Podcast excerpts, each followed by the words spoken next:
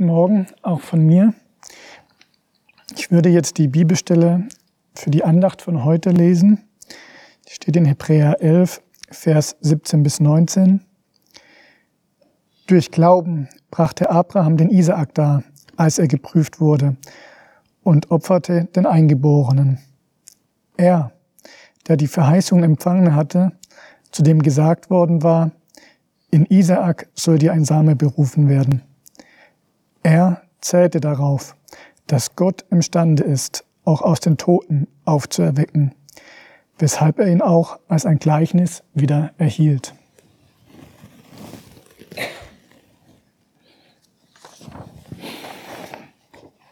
Ich weiß nicht, wie es euch geht bei so einem Text. Ich persönlich fand es erstmal eine Wucht, was da drin steht. Zur Erinnerung, in dieser Andachtsreihe kommen wir von Hebräer 12, 1 bis 3 her. Und dort wird sinngemäß gesagt, diese Zeugen aus Hebräer 11, also zum Beispiel wie hier Abraham, sollen für uns Anlass sein, Last und Sünde abzulegen und unserem Ziel entgegenzulaufen. Und das schaffen wir, so Hebräer 12, indem wir auf Jesus schauen, der schon bei diesem Ziel ist. Für was sind die Zeugen in Hebräer 11, wie sie genannt werden, nun Zeugen? Wenn man Kapitel 11 so liest, geht es dabei weniger um die genannten Personen wie Abraham, Jakob, Mose, sondern es geht um den Glauben. Der altgriechische Begriff Pistei, übersetzbar als durch Glaube oder durch den Glauben, kommt in Kapitel 11 insgesamt 18 Mal vor. Durch Glauben brachte Abel ein besseres Opfer dar. Durch Glauben wurde Henoch entrückt. Durch Glauben baute Noah. Und wenn man Kapitel 11 inhaltlich zusammenfassen will, dann wäre es, dass man sagt, die Verse 4 bis 31, durch Glaube wurden Zeugen zu heißgeschichtlichen Ereignissen befähigt. In den Versen 32 bis 35, durch Glauben konnten die Zeuge Siege erringen. Und da ist die Bibel ehrlich, die Verse 36 bis 38, durch Glaube durchlebten die Zeugen aber auch Leid. Die Zeugen sind also ein Beweis, dass all das durch den Glauben möglich ist. Sie konnten es und deshalb, so Hebräer 12, können wir es auch. Und wie können wir es? Indem wir auf Jesus schauen. Und das ist natürlich angenehm, wenn die Beispiele was Angenehmes sind. Durch Glauben brachte Abel ein besseres Opfer dar. Du kannst dir vielleicht gut vorstellen, dass du im Alten Testament mit aufrichtigem Glauben ein Opfer dargebracht hättest. Durch Glauben wurde Henoch entrückt. Da freut man sich vermutlich darauf, dass du entweder unter den Lebenden oder von den Toten auferstehen wirst und einen neuen Körper bekommen wirst. Durch Glauben baute Noah. Du kannst dir vielleicht vorstellen, dass du bei Gottes Rettungsmission für die Schöpfung damals mitgemacht hättest. Durch Glauben gehorchte Abraham, als er nach Kanaan berufen wurde. Du kannst dir vielleicht vorstellen, wie Gott dir Land, Haus, Essen, Gesundheit und eine Zukunft verheißt. Aber jetzt, heute steht hier, durch Glauben brachte Abraham den Isaak dar. Kannst du dir das vorstellen? Ich weiß nicht, wie es euch damit geht. Ich persönlich finde nicht nur die Vorstellung, sondern allein die Frage danach schon unerträglich. Und wie soll ich mir dann, so wie es Hebräer 12 schreibt, so ein Zeugnis zum Vorbild nehmen? Ich glaube aber, dass wir uns die Stille nicht nur zum Vorbild, sondern sogar dankbar annehmen können. Der erste Punkt heute, der Glaube oder auch die Prüfung. Ich habe vorhin in der Einleitung gesagt, dass es in Hebräer 11 primär um den Glauben geht. Es sind dort nicht nur 18 Zeugnisse durch Glauben, sondern sogar eine Definition, was Glaube ist. In Hebräer 11, Vers 1 und 6 steht, Es ist aber der Glaube, eine feste Zuversicht auf das, was man hofft, eine Überzeugung von Tatsachen, die man nicht sieht. Ohne Glauben aber ist es unmöglich, ihm wohl zu gefallen. Denn wer zu Gott kommt, muss glauben, dass er ist und dass er die belohnen wird, die ihn suchen. Und darum geht es in Hebräer 11. Oder um es in den Worten der NG-Übersetzung zu sagen, diese Glaubenszeugnisse, deren Leben zeigt uns, dass es durch den Glauben möglich ist, den uns aufgetragenen Kampf zu bestehen. Und die Prüfung, die Abraham hier bestanden hatte, war eine Prüfung des Glaubens. Unsere heutige Bibelstelle beginnt mit dem Vers, durch Glauben brachte Abraham den Isaak dar, als er geprüft wurde. Und diese Aussage entspricht auch der zugrunde liegenden Bibelstelle im Alten Testament in 1. Mose 22. Dort steht, und es geschah nach diesen Begebenheiten, da prüfte Gott den Abraham. Was ist der Sinn dieser Prüfung? Dazu gibt es einen biblischen und einen kulturellen Hintergrund. Zum biblischen Hintergrund finden wir an einer anderen Stelle im Alten Testament eine Situation vor, in welcher Satan, der dort sehr treffend als der Ankläger bezeichnet wird, Gott fragt, Der Satan aber antwortete dem Herrn und sprach, ist Hiob umsonst gottesfürchtig? Hast du nicht ihn und sein Haus und alles, was er hat, ringsum eingehegt? Das Werk seiner Hände hast du gesegnet und seine Herden breiten sich im Land aus. Aber streck doch mal deine Hand aus und taste alles an, was er hat. Lass sehen, ob er dir dann nicht ins Angesicht absagen wird. Und die Frage könnte man hier durchaus auch an Abraham stellen. Als Abraham noch in Ur in Chaldea war, also das Gebiet des heutigen Iraks, erhielt er von Gott drei Verheißungen. Die sind in 1. Mose 12 genannt und sie werden in den weiteren Kapiteln immer wiederholt.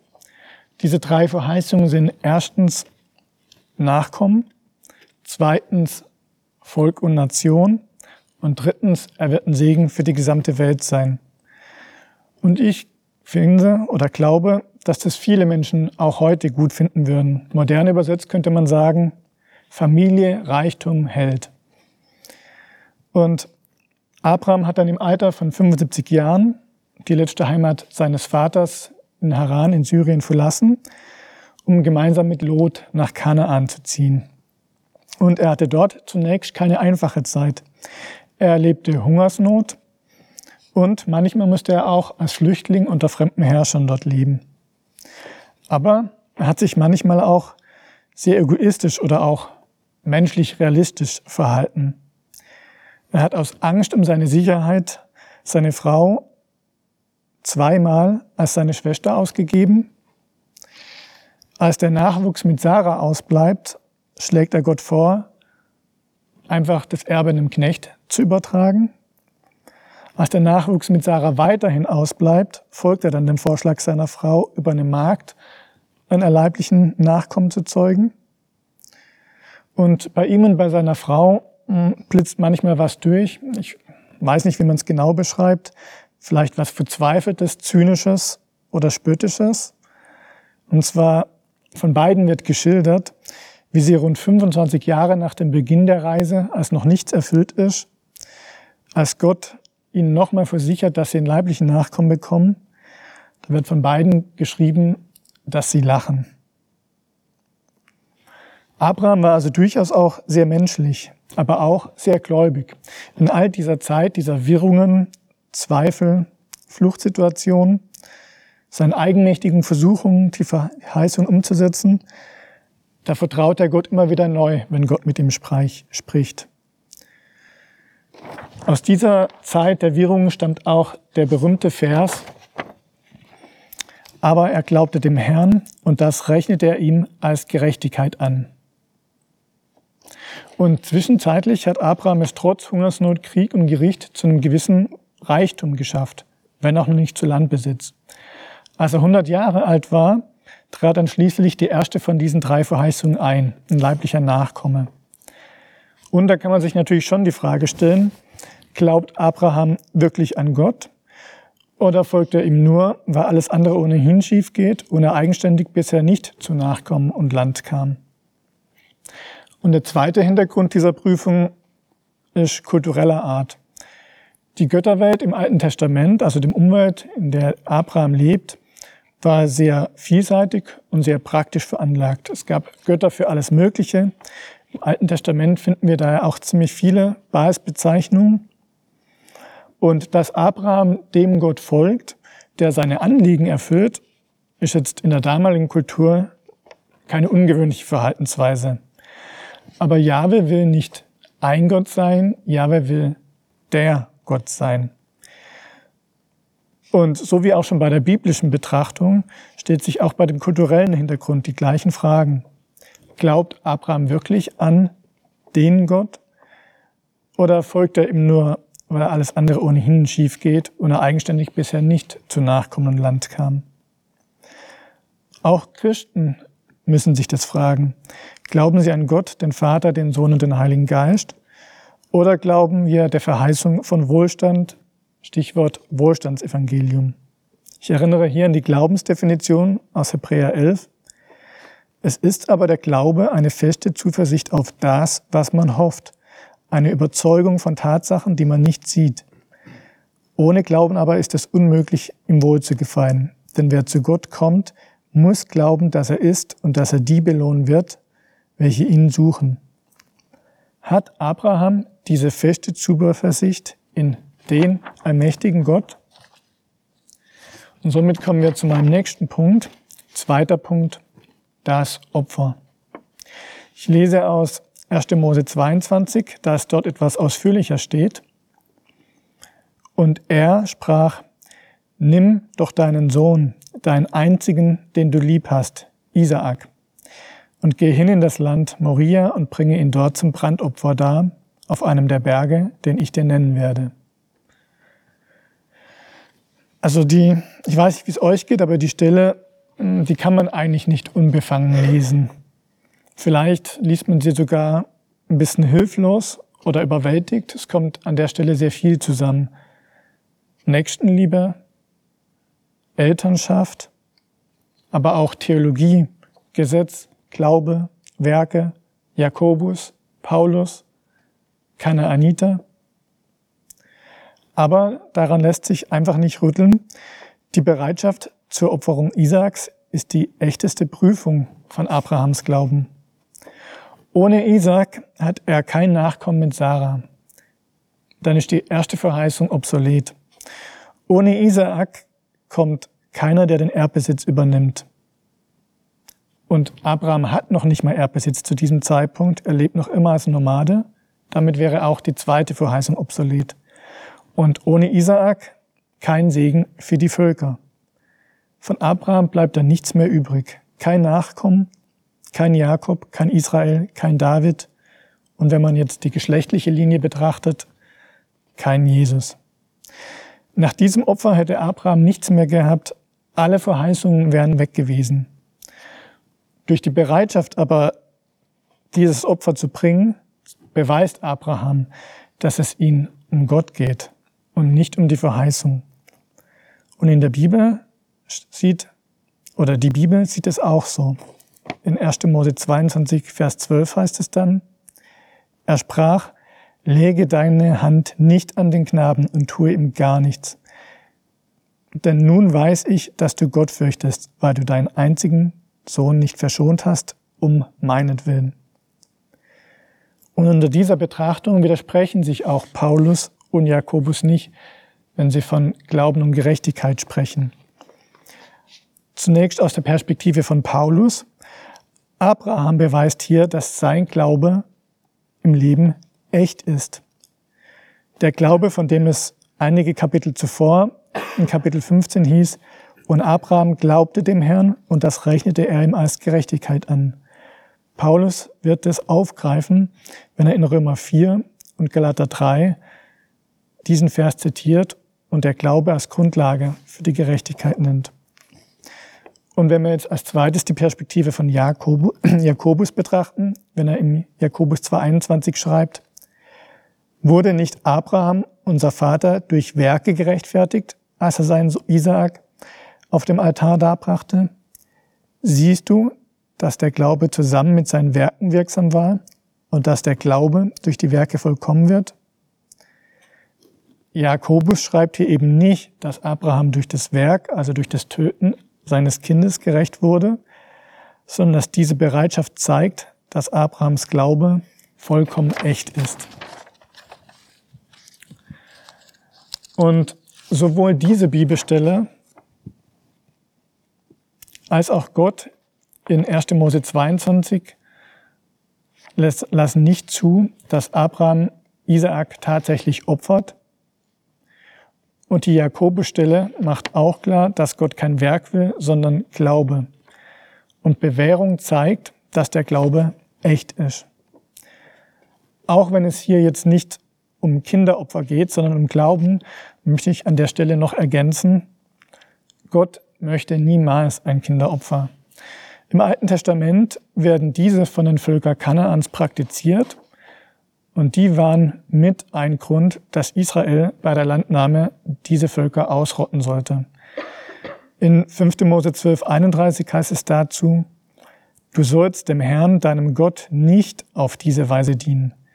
Denn alles, was ein Gräuel ist für den Herrn, was er hasst, haben sie für ihre Götter getan. Ja, sogar ihre Söhne und Töchter haben sie für ihre Götter im Feuer verbrannt. Aber zurück zu unserer Bibelstelle in Hebräer 11. In dem ersten Punkt, der Glaube oder die Prüfung, haben wir gesehen, dass es eine Prüfung von Gott ist, die sowohl biblisch als auch kulturell die Echtheit seines Glaubens beweist. Im zweiten Punkt, das Opfer, haben wir gesehen, dass es Gott nicht um ein Kinderopfer geht, sondern Abrahams Gottesfurcht und Glauben zweifelsfrei beweist. Aber es steht noch ein Punkt aus. Erinnern wir uns nochmal an die Definition von Glauben aus Hebräer 11. Es ist aber der Glaube eine feste Zuversicht auf das, was man hofft, eine Überzeugung von Tatsachen, die man nicht sieht. Ohne Glauben aber ist es unmöglich, ihm wohl zu gefallen, denn wer zu Gott kommt, muss glauben, dass er ist und dass er die belohnen wird, welche ihn suchen dass Abraham an nicht sichtbare Tatsachen glaubt, also Gott so sehr an ihn glaubt, dass dieser ihm wichtiger ist als alles andere, haben wir gerade eben gesehen. Aber was ist mit der letzten Aussage zum Glauben und dass er die belohnen wird, welche ihn suchen? Und somit wären wir beim dritten Punkt, die Erfüllung. In 1. Mose 22,6 ist eine Aussage enthalten, die man in der Gesamtbetrachtung von der Geschichte vielleicht manchmal überliest. Dort steht, da sprach Abraham zu seinen Knechten, bleibt ihr hier mit dem Esel, ich aber und der Knabe wollen dorthin gehen und anbeten. Und dann wollen wir wieder zu euch kommen. Dann wollen wir wieder zu euch kommen.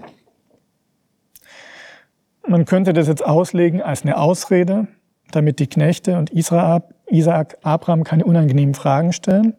Aber im letzten Vers unseres heutigen Andachtstextes steht, er zählte darauf, dass Gott imstande ist, auch aus den Toten aufzuerwecken, weshalb er ihn auch als ein Gleichnis wieder erhielt. Abraham ging nicht davon aus, dass er ohne Isaak zurückkommt. Er ist überzeugt von der Tatsache Gottes und er glaubt, dass er die belohnen wird, welche ihn suchen. Und was war die Belohnung? Was war die verheißene Belohnung? Der leibliche Nachkomme mit Sarah, Land und Segen für die Nation. Gott hat Abraham mehrmals deutlich gemacht, dass das eine Abfolge ist und nicht einfach willkürlich eintritt. Und in dem Moment, in dem Abraham mit Isaak auf dem Berg im Land Moria geht, beweist er nicht nur, dass sein Herz in erster Linie Gott zugewandt ist und nicht den Verheißungen, sondern auch, dass er an Gottes Zusagen so sehr glaubt, dass selbst die Tötung Isaaks diese Zusagen nicht verhindert und Isaak leben wird. Und was erlebt Abraham dann? Was erlebt Abraham, nachdem Gott ihm gesagt hat, lege deine Hand nicht an den Knaben? Da erhob Abraham seine Augen und schaute, und siehe, da war hinter ihm ein Widder, der sich mit seinen Hörnern im Gestrüpp verfangen hatte. Und Abraham ging hin und nahm den Widder und brachte ihn als ein Brandopfer dar anstelle seines Sohnes.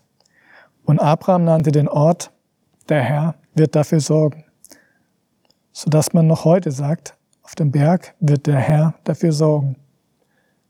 Der Herr wird dafür sorgen. Abraham hat nicht nur erlebt, dass der Herr seine Verheißung erfüllt, er hat auch erlebt, dass der Herr dafür sorgt. Und was ist das aus unserer Perspektive? Wir haben erlebt, dass der Herr seine Verheißung erfüllt. Gott hat seinen Sohn gesandt, wie er es im Alten Testament verheißen hat. Und wir haben auch erlebt, dass der Herr versorgt. Sein Sohn hat das Gericht getragen, das wir nicht bestehen könnten. Aber wir haben auch noch ausstehende Verheißungen. Glaubst du an die unsichtbare Tatsache Gottes? Glaubst du an die unsichtbare Tatsache, dass Jesus wiederkommen wird? Glaubst du an die unsichtbare Tatsache, dass Gott die Lebenden und die Toten richten wird? Glaubst du daran, dass Gott die belohnen wird, die ihn suchen? Leben wir danach oder denken wir das nur? Jesus hat danach gelebt. In Hebräer 12 heißt es, dass er um der vor ihm liegenden Freude willen das Kreuz erduldete. Aber Gott belässt es nicht nur bei der Aufforderung in diesen Versen, dass wir auf Jesus hinschauen sollen, auf ihn achten sollen, damit wir nicht müde und mutlos werden. Gott versorgt. In Philippa 2,13 heißt das, denn Gott ist es, der in euch sowohl das Wollen als auch das Vollbringen wirkt. Und wir haben viel mehr als Abraham damals. Wir erleben Hesekiel 36, Vers 26 folgende. Und ich will euch ein neues Herz geben und einen neuen Geist in euer Inneres legen. Ich will das steinerne Herz aus eurem Fleisch wegnehmen und euch ein fleischernes Herz geben. Ja, ich will meinen Geist in euer Inneres legen und werde bewirken, dass er in meinen Satzungen wandelt und meine Rechtsbestimmungen befolgt und tut. Zum Schluss möchte ich, dass wir an der Stelle nochmal einen Schritt zurückgehen und uns diese Bibelstelle nochmal vor Augen halten. Was denkst du, wie es Abraham ging, der Glauben hatte, aber seinen Sohn, auf den er bis zu seinem hundertsten Lebensjahr gewartet hat, sicher liebte? Wie ging es dir anfangs mit der Aussage, durch Glaube brachte Abraham den Isaak dar? Wie erleichtert bist du, dass unser Gott Kinderopfer nicht nur ablehnt, sondern sie sogar als ein todeswürdige, todeswürdiges Gräuel bezeichnet? Hattest du Angst, wie deine Frage, auf wie hattest du Angst, wie deine Antwort auf diese Frage, auf diese Prüfung ausgesehen haben könnte? Heute, vor knapp 2000 Jahren, hat Gott die Frage für dich beantwortet. Gott hat seinen einzigen Sohn für dich geopfert. Jesus war das vollkommene Opfer, das wir nicht bringen können. Und Jesus trug das Gericht, das wir nicht tragen können. Und Gott hat damals an Golgatha schon dich gesehen, auch wenn du noch nicht geboren warst. Im Psalm 139, 16 heißt es, Deine Augen sahen mich schon als ungeformten Keim, und in deinem Buch waren geschrieben alle Tage, die noch werden sollten, als noch keiner von ihnen war. Und deshalb können wir heute voller Demut Dankbarkeit und Bewunderung auf dieses Kreuz sehen. Amen.